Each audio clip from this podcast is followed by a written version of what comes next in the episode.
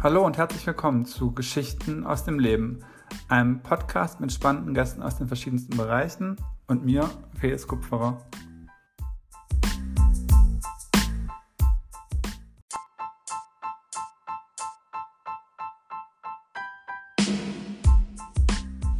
Es ist wieder Zeit für eine neue Folge von Unter Freunden und Freundinnen. Nach einer etwas längeren Pause als bisher, ihr merkt es schon. Äh, ich bin immer fleißig auf der Gästesuche und auch auf Themenfindung. Habe diesmal Marc als Gast gewinnen können und wir reden primär erst einmal über Spiele in allen Facetten, Brettspiele, Strategiespiele, Rollenspiele, Online-Spiele, Videospiele, aber dann natürlich auch über Marc persönlich, über sein, über sein Leben, über Kaiserslautern und sein großes Projekt Hauskauf, das er vor knapp zwei Jahren angegangen ist und damit auch sehr gut fährt bisher eine Folge über das Erwachsenwerden im weitesten Sinne und trotzdem eben auch die, die Lust am Spielen, die egal in welchem Alter nie aufhört, wofür Marc der lebende Beweis ist. Viele interessante Einblicke, auch in ein Thema, von dem ich selbst gar nicht so viel Ahnung habe. Deshalb vielen Dank an Marc an dieser Stelle und auch vielen Dank an euch fürs Zuhören. Viel Spaß und bis hoffentlich ganz bald wieder.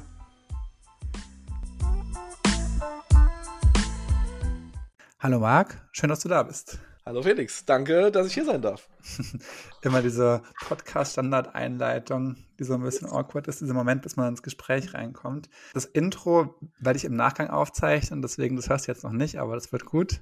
Ich bin gespannt. Ich habe deine vorherigen Folgen gesehen, zumindest ein paar davon. Sehr gut, sehr gut, das freut mich. Du hast ja auch schon so ein bisschen rausgehört aus den vorherigen Folgen, dass eigentlich pro Folge meistens immer so ein großes Oberthema im Fokus steht und wir haben ja auch vorher schon dazu gesprochen. Unser Fokusthema heute wird das Thema Spielen sein. Das klingt so komisch, aber also Spiele, Games, Brettspiele, Strategiespiele, Online-Spiele, also alles, was man sich darum vorstellen kann, diesen Kosmos, darüber reden wir heute.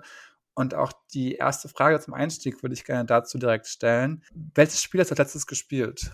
Es ist schwierig zu beantworten. Ich würde jetzt einfach mal sagen, welches Spiel ich als letztes neu angefangen habe. Das wäre äh, in dem Fall Frosthaven. Das ist ein Brettspiel, ein sehr großes Brettspiel tatsächlich und der Nachfolger von Gloomhaven. Das ist ein Kickstarter-Spiel, also von einer kleinen Entwicklergruppe quasi eigenständig entwickelt. Kann man mit bis zu vier Leuten spielen und ist halt, ja, ein typisches Abenteuer. Man hat seinen Charakter und zieht er durch deine Welt quasi, aber halt als Brettspiel. Ich, du merkst schon, ich bin gar nicht so tief drin in, diesem, in dieser Spielewelt. Ähm, deswegen bin ich heute auch auf deinen Input gespannt, was du mir ein bisschen darüber beibringen kannst. Wenn wir jetzt schon dabei sind bei Spielen, die du gerade spielst oder auch hoffentlich auch gerne spielst, was sind dann generell bisher deine drei liebsten Spiele aller Zeiten gewesen, wenn man das so, so sagen kann?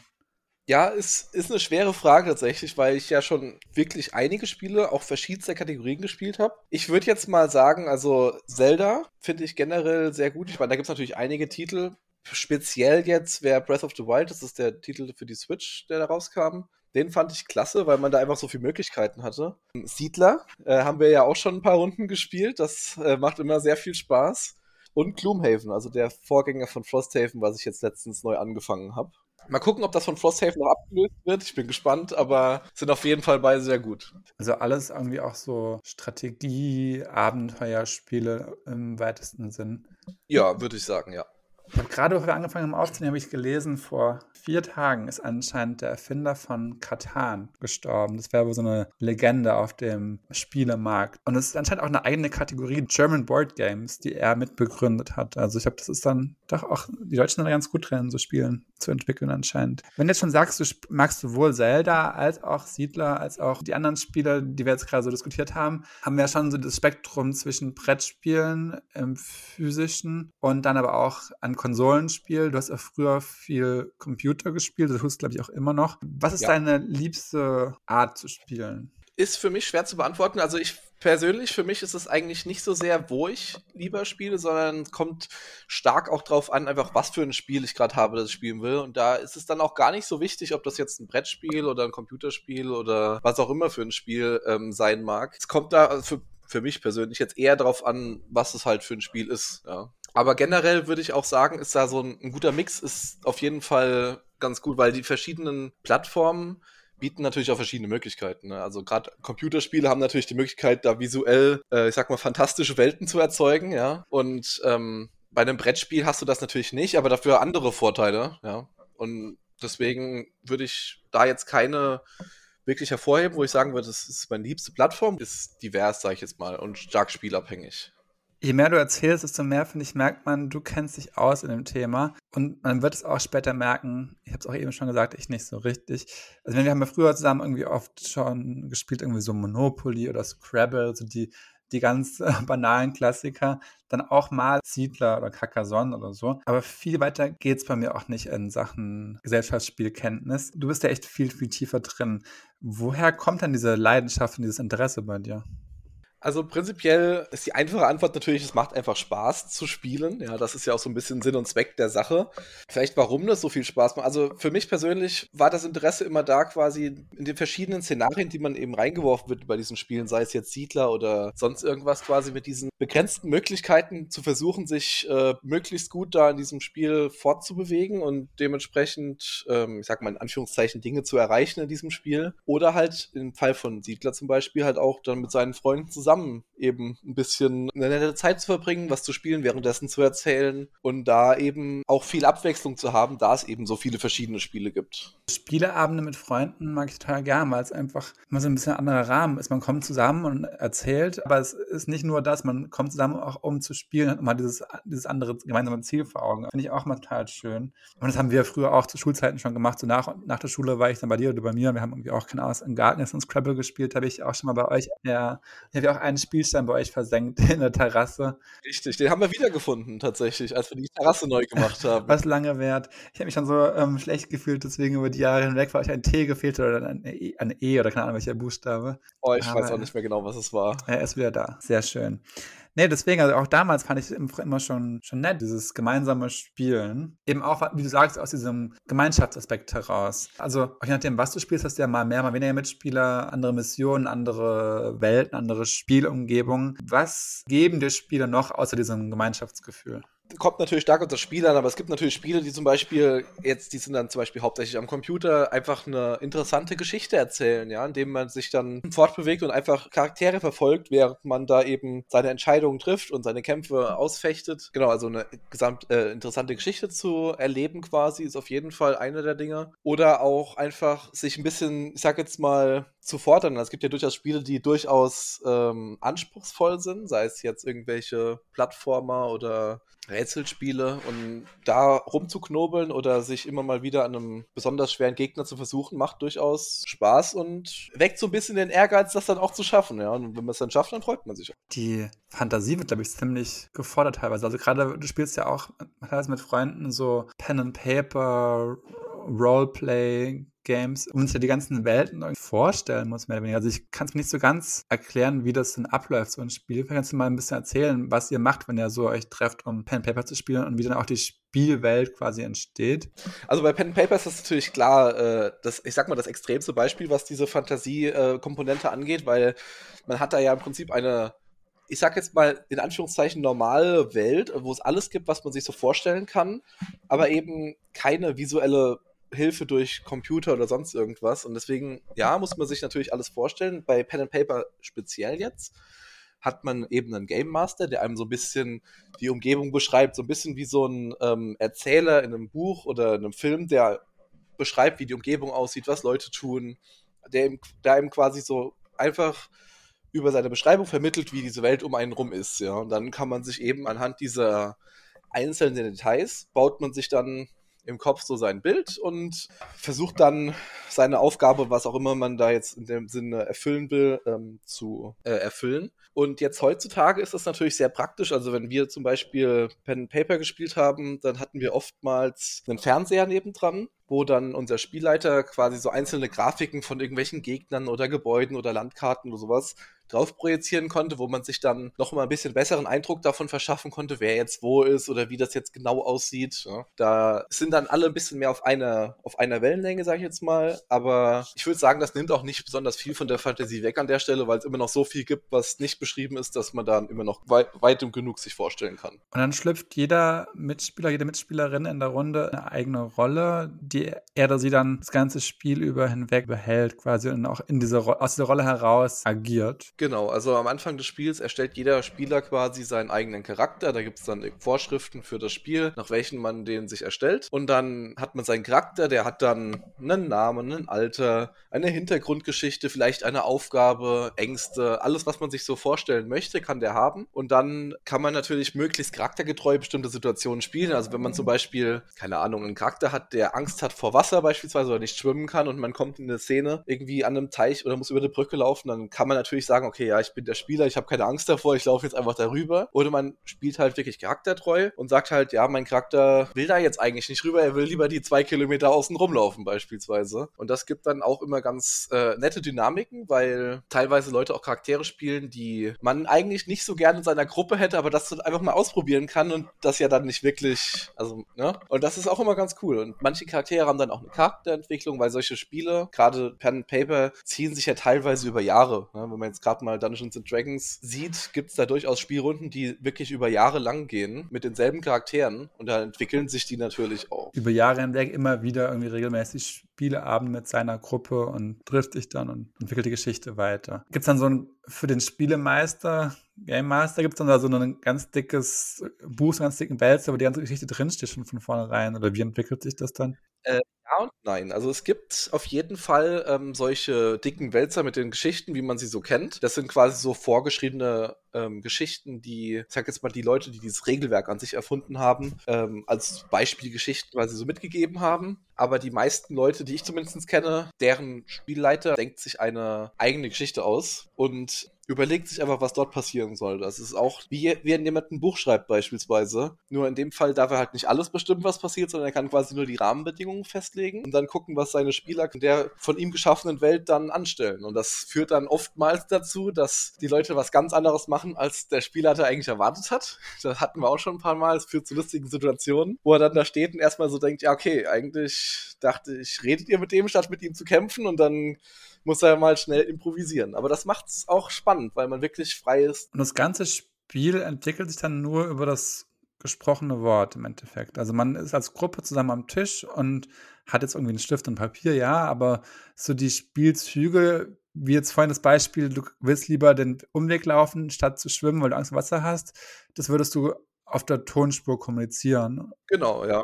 Also dann würde ich als mein Charakter eben sagen, hey Jungs, ich äh, laufe nicht über Wasser, das könnt ihr voll abhaken und dann kann ich sagen, okay, entweder diskutieren wir das aus oder ich kann da auch loslaufen, ja, können sie da nichts gegen tun. Ich habe jetzt bei normalen Strategiespielen oder auch wirklich bei Mensch ärgere das nicht oder keine Ahnung, bei Kniffel oder was, klar redest du auch miteinander und macht auch Spaß, also man macht auch so Witze zusammen und stachelt sich gegenseitig irgendwie auf und so. Also finde ich immer so sehr gesellige Runden. Dazu im extremen Gegensatz, würde ich jetzt aus meiner Perspektive fast schon sagen, ist ja diese Online-Spiele. Du sitzt zu Hause an deinem Rechner im dunklen Zimmer, isoliert mit der Chipstüte und der Cola-Dose in der Hand oder so und spielst du dann Online-Spiele. Bin ich dazu voreingenommen? Sind die auch sozial in irgendeiner Form oder ist es schon so ein Einzelkämpfer-Ding? Also das kommt würde ich jetzt mal sagen, ein bisschen drauf an, wie man das macht. Also prinzipiell hast du natürlich recht, wenn du zu Hause sitzt und da dein Spiel an deinem Rechner alleine spielst, dann ist das natürlich deutlich weniger sozial, als wenn du mit einer Gruppe mit vier, fünf Leuten am Tisch sitzt und da dein Brettspiel spielst, klar. Aber ich meine, heutzutage ist es ja auch durchaus leicht möglich, wie jetzt zum Beispiel über das Internet einfach äh, zu reden. Von daher würde ich sagen, ist das zwar schon so, dass es weniger sozial ist in dem Sinne, aber vielleicht nicht ganz so sehr, wie man sich vorstellt. Also oftmals, also zumindest bei, für mich ist das so, ähm, spiele ich selten mittlerweile vor allem Spiele alleine, sondern mehr mit jemandem zusammen, kooperativ meistens. Dann redet man natürlich auch die ganze Zeit, ne? sei es über das Spiel oder einfach so nebenbei, je nachdem, was halt gerade los ist. Ich meine, klar, man sitzt natürlich nicht nebeneinander, man sieht sich nicht, aber ist jetzt auch nicht so, dass man ganz davon abgeschnitten ist, ja. Also ganz so extrem würde ich das vielleicht nicht sehen, aber es ist natürlich schon weniger, ja. Früher war ich teilweise sogar nicht neidisch oder eifersüchtig, aber so ein bisschen schon, weil immer die Leute, die so gespielt haben, so Online-Spiele zusammen, ja doch irgendwie sehr viel im Austausch auch waren. Irgendwie über Teamspeak hat man irgendwie an League of Legends gespielt und nebenher gechattet und das waren ja auch so eure Klick oder unsere Klicke, wo ich dann halt nicht drin war, weil ich da nicht so interessant hatte, aber da habt ihr euch doch sehr viel irgendwie auch, klar, in, im Rahmen dieses Spiels und auch vielleicht viel über dieses Spiel, aber doch sehr viel ausgetauscht. Da war ich so ein bisschen außen vor, weil ich da nicht dabei war. Nicht wirklich wahrscheinlich, aber so gefühlt schon ein Stück weit irgendwie. Ich meine, das geht natürlich genauso in die andere Richtung, ne? wenn, sagen wir mal, du, ich weiß jetzt jetzt keine genauen, aber ich sag mal, wenn du jetzt mit irgendwelchen Leuten damals aus unserer Gruppe, keine Ahnung, eine Wanderung gemacht hast oder was weiß ich was, ja, beispielsweise, dann waren wir natürlich auch zum Beispiel nicht dabei, weil das einfach nicht so unser Ding war. Mhm. Von daher ist das natürlich so ein bisschen so ein Geben und Nehmen. Was allerdings schon so ein bisschen so ist, und das ist auch so eigentlich für mich der größte Nachteil an Brettspielen. Es ist komplizierter, sich einfach zu treffen irgendwo und was zu tun, sei es jetzt eine Wanderung zu machen oder in Bowling spielen zu gehen oder sonst irgendwas, als sich zu Hause hinzusetzen und ein Online-Spiel zusammenzuspielen. Einfach weil der, ich sag, ja, der Aufwand äh, ist einfach deutlich geringer. Mhm. Und gerade wenn Leute auch vielleicht eine halbe Stunde mit dem Auto voneinander entfernt wohnen oder so, es macht sehr viel unkomplizierter. Und dadurch leider auch oftmals äh, schwierig für Brettspielgruppen regelmäßig Termine zu finden, je mehr Leute dabei sind. So Online-Spiele, fand ich in der Pandemie war das ganz groß, also auch für Leute, die sonst vielleicht gar nichts zu tun. Und das habe ich aber auch gemacht. Also ich habe ganz oft in der Corona-Zeit auch mit, dann, mit Leuten so, auch so ähm, diese Exit-Games oder wie heißt das, immer so quasi so Rätsel lösen muss, um sich aus ja. einer Situation zu befreien. Gibt es ja auch, gibt's ja auch online basiert. Mhm. So haben wir viel gespielt oder auch Codenames oder da gibt es ja einiges mittlerweile an Spielen, die man auch online gut machen kann in Gruppen. Und das finde ich immer so schön. Aber das war irgendwie so ein Ding, das hast du halt gemacht, oder haben wir halt gemacht in der Pandemie, weil wir uns nicht treffen konnten. Und seitdem ist es wieder ziemlich zurückgegangen. Und ich vermisse es fast ein bisschen manchmal. Das war, waren auch schöne Abende Summe. Ja, definitiv. Also bei uns war das halt auch so. Wir hatten vorher unsere Spieleabendgruppe, die existiert so leider jetzt nicht mehr, wie es aktuell, also wie es damals war vor Corona. Ähm, da hatten wir uns auch wöchentlich getroffen, mehr oder weniger, und halt so eine Spielegruppe gemacht. So zu sechs oder so waren wir da. Ähm, während Corona ging das natürlich dann nicht mehr. Dann haben wir das versucht, auf online zu verlagern. Das hat auch eine Zeit lang ganz gut geklappt. Aber dann hat sich auch wieder so ein bisschen verlaufen. Und ähm, jetzt nach Corona haben wir jetzt zwar auch wieder eine Spielegruppe, aber wir haben zwei Mitglieder verloren. so gesehen. Ähm, aber ja, es ist, es ist schwierig, eine größere Gruppe über eine längere Zeit zusammenzuhalten. Sei es online oder auch nicht. Das ist schon leider so. Ja. Ist ja auch so ein riesiger Markt irgendwie. Also gerade Online-Spiele, Gaming, E-Sports ist ja ein Milliardengeschäft und da steckt auch so viel Geld dahinter an, an Sponsorengeldern, an Werbeeinnahmen, an keine Ahnung was. Und da ist ja auch Streaming ein Riesending, also irgendwie Twitch oder was da als Plattformen gibt, wo dann Leute anderen Leuten beim Videospielen zuschauen und ihnen Geld dafür zahlen, dass sie zuschauen lassen. Ich weiß nicht genau, also vielleicht so ein bisschen habe ich mir das versucht zu erklären. Für andere Leute gibt es ja irgendwie, hast du als Hobby, dass du irgendwelche, keine Ahnung, Netflix-Serien schaust oder sowas und dann gibt es eigentlich auch viele, die sagen, sie mögen das nicht, aber sie schauen halt lieber lieber so zu Streamern zu. Machst du das auch? Und wenn ja, warum? Ja, also ja, mache ich auch auf jeden Fall. Warum? Ja, hm. ich glaube, das ist für jeden auch wieder ein bisschen unterschiedlich. Also für mich ist es halt, ich gucke meistens Sachen über Spiele, die ich entweder kenne oder die mich interessieren, um zum Beispiel herauszufinden, okay, ähm, interessiert mich dieses Spiel genug, dass ich es mir kaufen und selbst spielen möchte? Oder ähm, gucke ich es mir eben einfach äh, bei ihm oder ihr an und äh, genieße so die Geschichte hinter dem Spiel, ohne da jetzt aktiv werden zu müssen. So ein bisschen, ja, wie ein Film dann in dem Fall. Nur halt äh, in Form eines Spiels, das man sich anguckt. Ähm, natürlich gibt es auch wie in der Popkultur auch Leute, die man einfach gerne hört, sieht, was auch immer, ähm, die man dann verfolgt und was auch immer sie dann tun, weil man einfach den Charakter dieser Person mag, ja. Also als Beispiel würde ich da jetzt mal für mich zum Beispiel Hand of Blood nennen. Der hat als YouTuber angefangen mit vielen Let's Plays zu Spielen, die ich gemocht habe, weswegen ich ihn dann verfolgt habe. Der sich dann aber im Laufe der Zeit sehr gewandelt hat und mehr so Richtung Comedy-Produktion von irgendwelchen Videos gegangen ist die ich immer noch verfolge, weil sie einfach lustig zu sehen, also nett anzuschauen sind und mal ein bisschen was anderes sind. Von daher denke ich, gibt es da verschiedenste Gründe, warum man das guckt. Ähm, für einerseits Geschichte von irgendwelchen Spielen zum Beispiel oder um zu sehen, wie andere Leute mit einer Herausforderung klarkommen, die man selbst vielleicht schon bewältigt hat, ja, um da so ein bisschen Vergleiche zu ziehen. Ja, das würde ich sagen, sind also aus meiner Sicht jetzt zumindest mal so die Hauptpunkte dabei, ja. Und wie funktioniert das? Also das, diese Industrie quasi. Da gibt es ja wirklich so Produktionsfirmen oder quasi so Talent-Management-Agenturen, ähm, die dann solche Streamer unter Vertrag irgendwie haben? Oder wie kann ja. ich das vorstellen, diese ganze Maschinerie? Ja, also da gibt es dann so, also so ganz in dem Thema bin ich auch nicht drin, aber es gibt auf jeden Fall so Netzwerke, die Streamer so ein bisschen wie freie Künstler quasi anheuern. Die kriegen teilweise ein festes Gehalt oder sind halt mehr so freiberuflich bei denen unter Vertrag und ähm, machen dann eben ihren, ihren Content, also ihre, ihre Sachen und schalten dann eben über, also kriegen dann über diese Plattform Möglichkeiten gestellt, um besser aufzunehmen in irgendwelchen Studios, die halt für sie bereitgestellt werden oder kriegen einfach Hilfe, um die Struktur hinter dem Stream, das ist auch, was viele stark unterschätzen, glaube ich, wie viel Aufwand hinter der Kulisse quasi da betrieben wird, auch für einen einzelnen Streamer teilweise. Ähm, da helfen, das zu managen, ja. Sei es für steuerliche Belange, weil das ist ja auch gar nicht so einfach mit den ganzen Donations und was auch immer, Werbeeinnahmen, wie das alles abläuft. Das ist jetzt nicht das normale Einkommen, was man so als Arbeitnehmer hat, was man dann, ich sag mal, Standard versteuert, wo man im Prinzip nicht viel tun muss. Äh, das läuft bei denen ja ganz anders. Oder auch einfach für Werbung, äh, für Werbezwecke, ja, dass sie da auch ein bisschen bekannt gemacht werden. Und dafür gibt es eben diese großen Netzwerke, die dann Streamer eben ähm, unter Vertrag nehmen und die auch schulen teilweise in bestimmten Bereichen, ja, damit sie dort erfolgreicher sein können.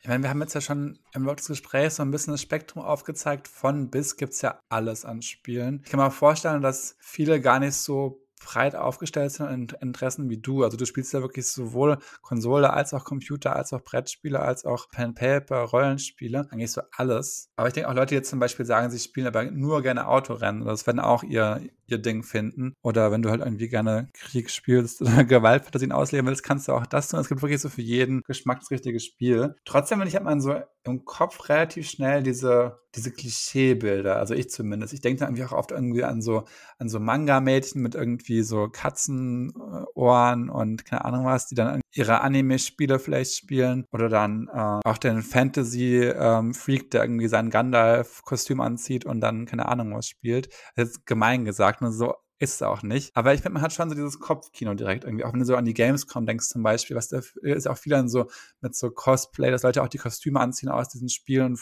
total in diesen, in diesen Charakteren aufgehen. Es hat schon was sehr Nerdiges teilweise, finde ich. Aber das ist, glaube ich, den Leuten selbst auch bewusst. Oder vielleicht, sie leben das ja auch, sie feiern das auch so ein bisschen, glaube ich, dieses, dieses Spielerdasein. Ja, auf jeden Fall. Also ich meine, gerade wenn man jetzt mal sich die Gamescom anguckt mit den ganzen Cosplayern und so, die es da gibt, da gibt es ja auch ganze Conventions, die nur dafür gedacht sind, tatsächlich. Das sind natürlich schon Leute, die, die wissen das auch größtenteils, ähm, dass das ein bisschen übertrieben ist vielleicht, aber die machen das einfach, weil es ihnen Spaß macht. Sei es das Kostüm zu basteln, weil die machen das ja meistens alle selbst in wirklich äh, stundenlanger Kleinarbeit. Also die sind ja teilweise ein Jahr beschäftigt, für dieses Kostüm sich zusammenzubauen. Das ist wirklich beeindruckend. Aber da gibt's natürlich auch von bis, ja. Da gibt's wirklich, wie du schon gesagt hast, diese ganz klassischen mit Katzenohren und pinken Haaren und quietschiger Stimme so die Richtung oder eben, ich sag jetzt mal in Anführungszeichen, eher so die cooleren für die Jungs mit irgendwelchen Kampfanzügen oder sonst irgendwas in der Richtung. Gibt's alles von A bis Z, wobei das natürlich schon die Ausnahmen sind, ne? muss man ja wirklich auch sagen. Also dass diese Extrembeispiele, klar, die sieht man natürlich auch immer. Und gerade auf so Gamescom oder sowas fallen die natürlich auch stark auf, aber insgesamt sind das ja schon Ausnahmen in dem Sinne. Was ja auch nicht schlecht ist unbedingt, dass die das machen. Also ich bin da auch immer wieder begeistert, was die da teilweise an äh, Kostümen zaubern. Ich meine, gerade heutzutage ist da natürlich sehr viel möglich mit 3D-Druckern und den ganzen Mikroelektronik, was ja alles sehr bezahlbar ist das ist schon beeindruckend, was da teilweise Leute in ihrer Freizeit für sich zusammenschrauben, ja. Und wie sehr würdest du sagen, dass bei diesen, bei diesen Interessen die, die Welten irgendwie auch überlappen? Also gerade so, wenn man sagt Anime und, und, Gaming zum Beispiel oder Fantasy und Gaming, ist es fast schon dasselbe? Ist es fast deckungsgleich oder sind das doch nochmal separate Kosten? Also fast dasselbe würde ich jetzt nicht sagen, aber dass es da eine große Überdeckung gibt, denke ich, ist relativ klar. Ich denke, das kommt wahrscheinlich daher, wenn man jetzt äh, interessiert ist an Animes oder Fantasy-Filmen oder Serien oder allgemeinen Fantasy-Szenarien, dann ist man natürlich auch eher offen, denke ich mal, für Spiele, die ja meistens in diese Richtung gehen, eben in diese fantastischen Welten, als anders, ja. Wenn man jetzt nur, ich weiß nicht. Also wenn man jetzt eher sagt, okay, ich will mit diesen ganzen Drachen oder was auch immer eigentlich nichts zu tun haben, dann wird man in Spielen wahrscheinlich weniger ähm, Spaß haben als andere Leute, ja. Wobei es natürlich auch dort Spiele gibt, die sehr viel realitätsnäher sind. Ich meine, wenn man sich alleine schon anguckt, die ganzen Simulatorspiele, dann kann man ja ausleben, was man möchte. Aber ähm, ich würde sagen, die Schnittmenge ist auf jeden Fall da, weil die Interessen der zwei Gruppen in dieselbe Richtung gehen, eben diese Fantasy-Welten. Aber deckungsgleich würde ich nicht sagen. Also da gibt es auf jeden Fall Leute, die Spiele spielen, aber zum Beispiel mit Animes oder gar nichts anfangen können. Oder Leute, die eben stark in dieser Cosplay-Szene vertreten sind, aber außerhalb von Mangas zu lesen, vielleicht mal Anime-Serien zu gucken, keinerlei Spiele spielen oder sowas in der Richtung. Gibt es auch unzählige Beispiele wenn man so über Spielen spricht, das klingt erstmal schon so, so kindisch. Irgendwie so Kinder, die im, im, im Sandkasten zusammen spielen mit ihren Buddelförmchen oder so. Ich glaube, allen ist klar, Spielen ist viel mehr als das.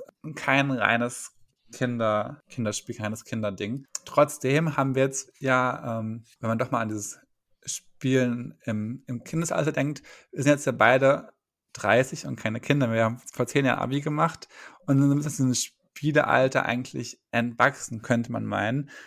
Aber ich muss für mich persönlich sagen, ich fühle mich teilweise immer noch so ein bisschen nicht so richtig erwachsen irgendwie. Ist auch dieser Übergang ist so, so fließend. Was heißt es denn erwachsen sein? Ich weiß für mich persönlich nicht. Deswegen an dich die Frage, wie, wie erwachsen fühlst du dich? Ja, wie du eben schon gesagt hast, es ist gar nicht so leicht, das, das festzulegen. Also, wie erwachsen. Also ich muss ehrlich sagen, dafür, was ich alles schon, wenn man jetzt mal objektiv betrachtet, so gemacht habe, eigentlich nicht so erwachsen. Man würde meinen, dass ich mich erwachsener fühle, als ich mich fühle, vielleicht. Ob das jetzt was mit den Spielen zu tun hat, weiß ich nicht. Aber ich meine, es ist immer doch schön, sich so ein bisschen auch von dem Alltag äh, zu flüchten in also was heißt flüchten, das klingt jetzt sehr negativ, aber so ein bisschen einfach abzulenken von alltäglichen Problemen, das kann ja alles Mögliche sein. Und da sind Spiele natürlich, also zumindest mal für mich, eine gute, eine gute Wahl, weil man oft mit Freunden was zusammen macht und eben auch einfach Spaß hat dabei, äh, verschiedenste Dinge zu tun in diesen Spielen. Ja, erwachsen. Ich finde, man muss nicht immer erwachsen sein. Wenn man, wenn man in den richtigen Momenten erwachsen ist, dann ist das okay. Ja, ich glaube auch, weil auch niemand durchgehend immer nur wachsen. ist ja auch je nachdem, in welchem Kontext du dich gerade bewegst, mit wem auch. Wenn du mit Leuten bist, die du schon immer kennst, oder mit der Familie kannst du einfach viel alberner sein, dich viel mehr gehen lassen wahrscheinlich. Und dann kannst du mehr das Kind wieder raushängen lassen, als in Situationen, wo es irgendwie im Extremfall um Leben und Tod geht, da wirklich auch schwerwiegende Entscheidungen getroffen werden müssen. Dann kann man schon auch diesen, diesen Hebel wieder umlegen und in den erwachsenen Modus schalten. Vielleicht ist das auch, erwachsen zu sein, diesen Hebel umlegen zu können. Von ernst sein zu, ich muss jetzt nicht ernst sein. Vielleicht ist das auch erwachsen sein. Macht es irgendwie auch spannender, das Leben, dass man nicht einfach durchgehend immer im selben Modus sich bewegt, glaube ich. Aber was schon sehr erwachsen bei dir ist, da wollte ich auch so ein bisschen drauf hinaus mit der Frage. In einigen der vorherigen Folgen, als es darum ging, zu fragen, was Leute sich noch wünschen im Leben, was ihr größte Traum ist, haben viele gesagt, irgendwie der Traum vom Eigenheim. Und es ist ja auch irgendwie so eine sichere Geldanlage, wenn man drüber nachdenkt. Und es ist irgendwie auch schön, was zu haben, wo man drin wohnt und Herr im eigenen Haus ist und so. Jetzt in Klischees metaphorisch gesprochen, vielleicht fast schon. Auf jeden Fall dieses, dieses Ding, dass Leute was Eigenes haben wollen, als Sicherheit, als, als Heimathafen, als was auch immer. Und du hast das schon. Ich finde es irgendwie so, so spannend bei dir. Du hast ähm, ja von Haus gekauft. Äh, ich habe mir so ich so, wie, wie geht das? Und vor allem auch dich zu trauen, wirklich das Geld in die Hand zu nehmen und dich daran zu binden. Also ich finde, das, das war wirklich ein sehr erwachsener Schritt äh, für, aus meiner Wahrnehmung. Äh, wie geht's dir damit? Also prinzipiell geht es mir sehr gut damit, muss ich sagen. Also ich war am Anfang auch, als diese ganze Sache ins Rollen kam, erstmal so, nee, niemals kaufe ich ein Haus. Meine Eltern sind so zu mir gekommen, so, ja, da ist doch ein gutes Angebot, so. Willst du da mal drüber nachdenken? So, als ob ich mir jetzt ein Haus kaufen würde, so.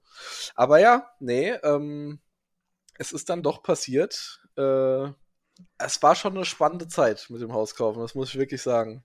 Aber insgesamt, ja, wie du gesagt hast, eine, eine Geldanlage auf jeden Fall. Ich meine, zu der Zeit hätte ich mir jetzt halt überlegen müssen, okay, ziehe ich jetzt irgendwie in eine Wohnung, kaufe ich mir eine Wohnung oder was mache ich jetzt? Und dann kam das eben äh, diese Option auf und dann hat man sich das einfach mal genau angeguckt, durchgerechnet und gesehen, ja, ist eigentlich gar kein Problem. Ist jetzt wirklich eine günstige Zeit, das zu machen, weil das war ja, als die Zinsen noch sehr niedrig waren in der Ende, so Ende der Corona-Zeit quasi oder so bitte. Und dann war das eben möglich und dann hat sich, kam irgendwie eins zum anderen und plötzlich hat man da mit einem fertig unterschriebenen Kaufvertrag gesessen und dachte sich so, okay, jetzt habe ich wohl ein Haus gekauft. Ja, also so ganz realisiert habe ich das in dem Moment dann auch noch nicht so ganz. Das hat dann schon so ein bisschen gedauert noch, ja, bis das dann wirklich gesagt ist. Und das ist eigentlich auch so ein, einfach so ein fortlaufendes Projekt, so ein Haus. Jetzt hast du das und wohnst auch schon drin, hast irgendwie so, wie du es magst, eingerichtet, aber da musst du ja eigentlich trotzdem immer wieder irgendwie dann, ist irgendwas kaputt, muss der Handwerker kommen, dann musst du irgendwelche Nebenkosten, Abrechnung für dich selbst machen, musst du hier, musst du da. Ich glaube, als, als Mieter ist es da in der Hinsicht irgendwie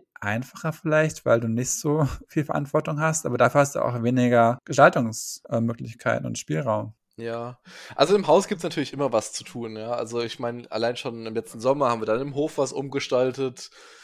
Und dann sind noch andere Sachen hier geplant, die nach und nach gemacht werden sollten. Ich meine, es ist nichts so Ernstes, von daher kann man sich dann das auch einteilen, wie man möchte, zum Glück dann meistens. Aber ja, es gibt immer was zu tun.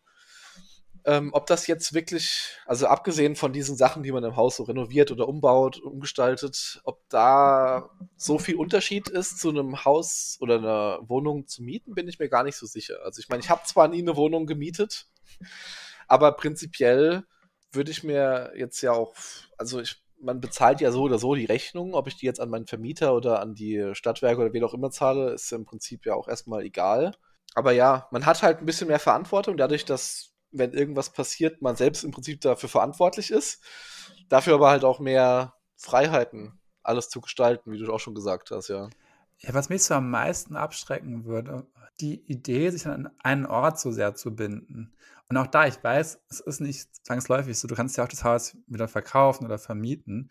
Und selbst wenn du es einfach nur kaufst, um selbst nie drin zu wohnen, sondern von vornherein als Geldanlage, ist ja auch ein legitimer Weg, den auch viele Menschen gehen. Aber selbst dann hast du dieses, dass du dich darum kümmern musst, egal wo du gerade wohnst. Meine Eltern haben, haben auch ein Haus ähm, oder zwei Häuser und ich weiß, irgendwann wird es vielleicht auf mich übergehen, dann muss ich da die Hausverwaltung machen. Ich habe jetzt schon, stellen sich mir irgendwie alle Haare auf, wenn ich dann gar nicht in Kaiserslautern bin und ich weiß, wie ich das machen soll ich habe das wird dann auch, wird sich einen Weg ähm, finden, das zu tun. Aber es klingt erstmal so nach schon einer großen Verantwortung. Bei dir war das, glaube ich, einfach nie ein Thema, weil du, also wir kommen bei das Kaiserslautern, du hast da schon immer gelebt, dann warst du auch im Studium in Kaiserslautern, jetzt äh, hast du auch einen Job gesucht und gefunden im Umkreis von Kaiserslautern. Also war auch dieser Hauskauf in der Heimat, glaube ich, für dich gar kein, keine Frage, weil du sowieso da bleiben wolltest. Ja, das stimmt. Das war, da sind wir uns sehr, sehr unähnlich.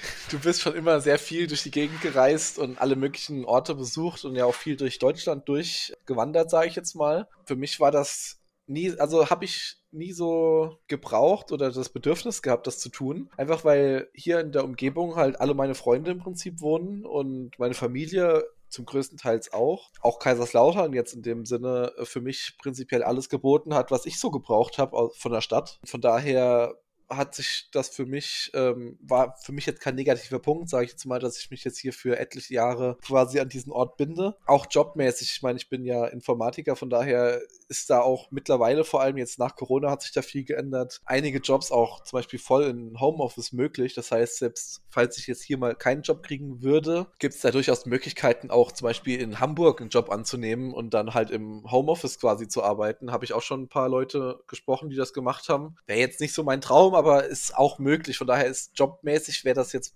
sage ich jetzt mal, auch relativ unproblematisch, ja. Von daher war das für mich gar nicht so der negative Punkt, sage ich jetzt mal. Und ja, wie du schon gesagt hast, wenn ich jetzt sagen wir mal in zehn Jahren oder so, Frau und Kind, keine Ahnung, äh, und die dann nach Frankfurt ziehen wollen beispielsweise, warum auch immer, dann ist das natürlich auch kein Problem, das Haus zu verkaufen oder zu vermieten und dann sich was anderes zu suchen. Das geht natürlich auch immer. Was du sagst mit Homeoffice, da war die Pandemie schon ein Beschleuniger in dieser Entwicklung. Und gerade in deinem Bereich, in der IT sowieso, da war es ja auch schon vorher, glaube ich, einfach mehr Usus oder zumindest einfacher möglich. Aber auch bei mir, ich merke es ja jetzt selbst, irgendwie, wir arbeiten standortübergreifend und der Großteil meiner Kolleginnen und Kollegen sitzt gar nicht an seinem Standort wie ich und wir haben eigentlich alle Termine per Videoschalte. Und ich bin auch oft mal im Homeoffice oder auch nächste Woche zum Beispiel bin ich eine Woche wie am Stück wieder in, in Kaiserslautern, auch von da aus Homeoffice. Also es geht ja schon alles sehr gut mittlerweile. Ich auch viele sind wirklich in dieser Pandemiezeit wieder zurück in die Heimat oder Richtung Heimat gezogen und auch bewusst irgendwie aus den Städten raus aufs Land, um mehr diese Entschleunigung zu haben, mit auch Naturverbundenheiten. Ja, dieses Idyll vielleicht ein Stück weit. Also Kaiserslautern ist dafür schon wieder zu groß fast, aber es ist einfach trotzdem, es ist ja mitten im Pfälzer Wald. Es ist doch alles, es ist keine Metropole, es ist keine eine hektische Großstadt. Es ist doch alles noch sehr gemütlich irgendwo. Und ich bin auch immer wieder so gern da. Also ich verstehe, also ich verstehe voll, dass du da geblieben bist, auch weil ich, es war für mich irgendwie keine Option, aber ich kann alle verstehen, die diesen, diesen Weg einschlagen, weil ich den auch reiz, nicht reizvoll, das wäre jetzt auch wieder gelogen, ich, ich wollte ja weg, aber ähm, aber du kannst dir vorstellen, dass man das gut finden genau. kann. so ist es gut ausgedrückt. ich meine, ich war ja auch, in der Pandemie war ich ja auch viel zu Hause, länger am Stück und sowas zwischendrin, auch ehrlicherweise länger als die Jahre davor. Und es war was schön. Also Kaiserslautern, alle draußen, die zufahren und das nicht kennen, Kaiserslautern ist schön. Wobei schön ist auch übertrieben vielleicht, aber es ist nett. Ja, man kann es hier aushalten. Ja, es gibt einfach viel in der Gegend. Also ich meine, gibt ja auch, Mannheim ist jetzt ja zum Beispiel auch nicht so weit weg, falls man jetzt mal wirklich was haben will, was es in Lautern jetzt nicht gibt. Ansonsten, klar, wie du gesagt hast, Wald, Seen. Es gibt halt doch viele aus, um Lautern rum, weil das ja doch in so einem Bergkessel quasi liegt. Viele Möglichkeiten, ja. Auch in der Nähe zu Frankreich, du bist in einer Stunde, bist du über der Grenze und kannst irgendwie guten Wein, gutes Brot, gutes, gutes alles kaufen generell auch die, die Weinstraße, wir haben auch guten Wein vor der Haustür direkt. Also ich finde schon, hat was. Aber letztens haben wir mit Leuten aus dem Studium, aus unserer Clique vom Master, haben wir uns getroffen in, in Neustadt an der Weinstraße. Hier haben wir so ein bisschen die Pfalz gezeigt. Und war auch ganz stolz, mhm. irgendwie ihnen so meine Heimat zeigen zu können. Also ich finde auch immer als Fremdenführer zu haben für Ausflüge. Ja, das kann ich mir, das kann ich mir gut vorstellen, ja. Haus in Kaiserslautern, für mich wäre es nichts, aber wie gesagt, sehr erwachsen von dir und sicher auch eine prägende und auch sehr spannende Erfahrung. Das stimmt, hat man viel bei gelernt. Das wäre jetzt ja schon für viele, wie gesagt, ich habe es schon, schon angedeutet, für viele wäre das die Antwort gewesen auf, was wünschst du dir noch im Leben? Ein eigenes Haus. Das hast du jetzt schon. Deswegen nochmal die Frage äh, an dich speziell. was wünschst du dir noch im Leben? Immer noch mehr. Nee, also, ich meine, klar, man ist nie wunschlos glücklich. Also ich bin schon sehr zufrieden, muss ich ehrlich gestehen. Finde ich, ich finde, das sollte man auch, auch mal so äußern dürfen, dass man, man muss nicht immer mehr wollen. Aber klar gibt es natürlich Sachen, die ich noch schön fände. Also ich meine, wie ich vorhin schon gesagt habe, ne, Frau und Kind so in dem Sinne, wäre natürlich auch noch, ja, wäre wär sehr schön. Aber mal gucken. Wie gesagt, ich bin auch so zufrieden und ich, das versuche ich auch so ein bisschen beizubehalten, dass man mit dem zufrieden ist, was man hat und trotzdem aber so ein bisschen den Blick auch nach vorne hat, was, was könnte man vielleicht noch nächstes angehen, ja. Und das ist auch einfach, das Schöne finde ich in der heutigen Zeit, das ist überhaupt kein Zeitdruck. Früher war es, glaube ich, noch viel extremer und für Frauen ist es vielleicht noch ein Stück weit mehr so als für Männer, aber wir haben es ja eigentlich ganz entspannt gespannt hören, schauen, wie es entwickelt und wenn es kommt, dann schön und wenn nicht, dann kommt es vielleicht irgendwann später. So. Also, das ist die richtige Einstellung, ja. Von daher drückt die Daumen, dass auch ähm, Frau und, und Kind bald ins, ins Haus dazukommen noch, aber wenn du so auch so mit dir im Reinen bist und ja, das finde ich so wichtig, dass du einfach auch dein Leben lebst, egal wie und zufrieden bist. Eine andere Frage, die ich auch immer ganz gerne stelle und das wäre auch die letzte, um mich danach in den Feierabend zu entlassen. Worauf bist du besonders stolz? Ja, das ist immer eine Frage, die ich eigentlich gar nicht mag. Generell, also stolz. Ich meine, ich bin schon stolz darauf, äh, ein Haus zu besitzen, muss ich ehrlich sagen. Es ist, hat nicht jeder, vor allem mit dem Alter. Ähm, aber es ist jetzt, ja, will man darauf jetzt wirklich stolz sein? Ja, vielleicht ein bisschen. Ansonsten jetzt vielleicht nicht wirklich stolz, aber worum ich sehr froh bin, ist halt einfach einen wirklich sehr netten Freundeskreis zu haben, zu dem du natürlich auch äh, schon sehr lange ja. gehörst. Und mit denen halt viel zu machen, ja. Das, da bin ich sehr froh drum. Eigentlich hätten wir jetzt noch den Bogen schlagen müssen, um den Sack wieder zuzumachen zu, der, zu dem Ursprungsthema. Ich bin ganz stolz auf meinen Gamerscore in Spiel XY, aber das wäre ein bisschen zu, zu flach gewesen, glaube ich. Nein, ich glaube, das, glaub, das lassen wir wirklich lieber, ja. Ich finde auch die Antwort Freundeskreis und, und Haus ganz schön. So ein, so ein nettes Umfeld zu haben, einfach, wie du es ja auch hast. Richtig. Sehr schön. Das finde ich jetzt auch einen, einen sehr schönen Abschluss. Ich will gar nicht mehr viel sagen, weil wir haben alles gesagt für den Moment. Wir sehen uns sowieso nächste Woche wieder, haben wir schon abgemacht. Richtig. Ja, ähm, hoffentlich. Ich freue mich drauf. Ähm, wünsche dir bis dahin eine gute Zeit. Ja, ich Und, dir auch. Ja, liebe Grüße nach Kaiserslautern aus Köln. Ja, vielen Dank.